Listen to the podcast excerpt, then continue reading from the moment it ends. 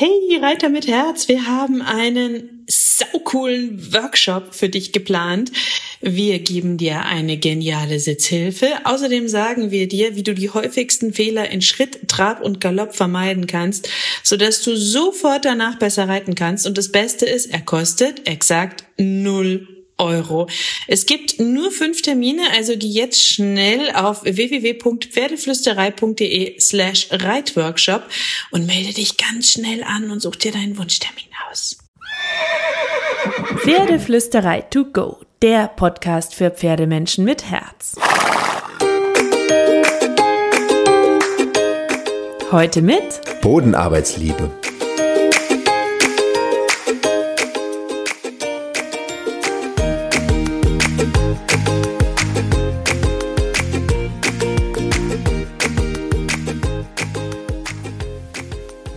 Hallo und einen wunderschönen guten Morgen. Ich hoffe, du hattest auch diese Woche wieder so viele magische Momente mit deinem Pferd.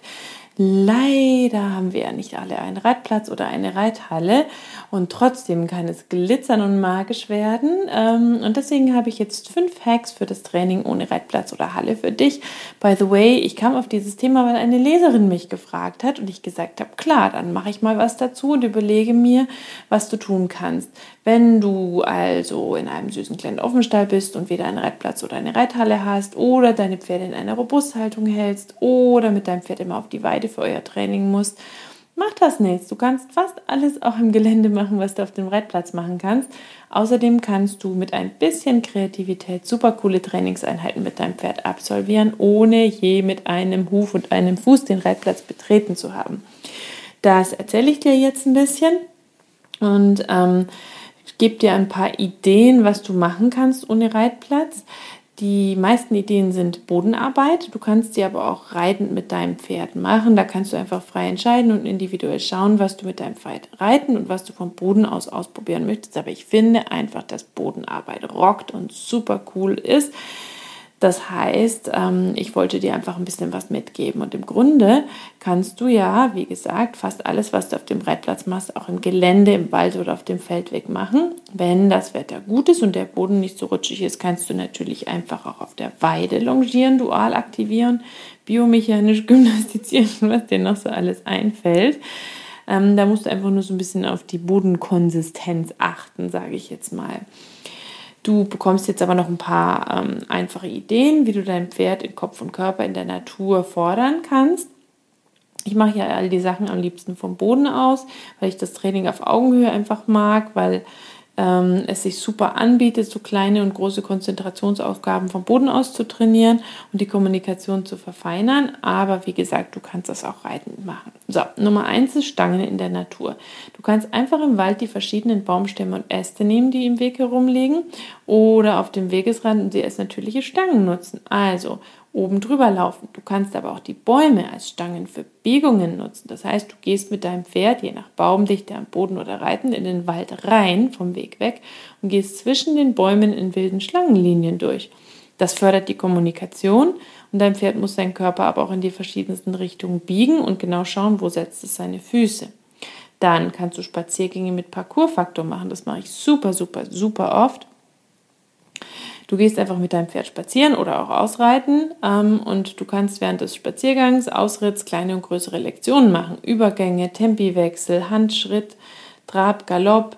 Außerdem kannst du dir verschiedene Parcourspunkte überlegen, an Baum XY anhalten, an Baum XYZ antraben, an Stein ABC eine Hinterhandwendung einplanen, da zwei Schritte rückwärts, dann drei vorwärts und da sozusagen an der Feinheit eurer Kommunikation arbeiten.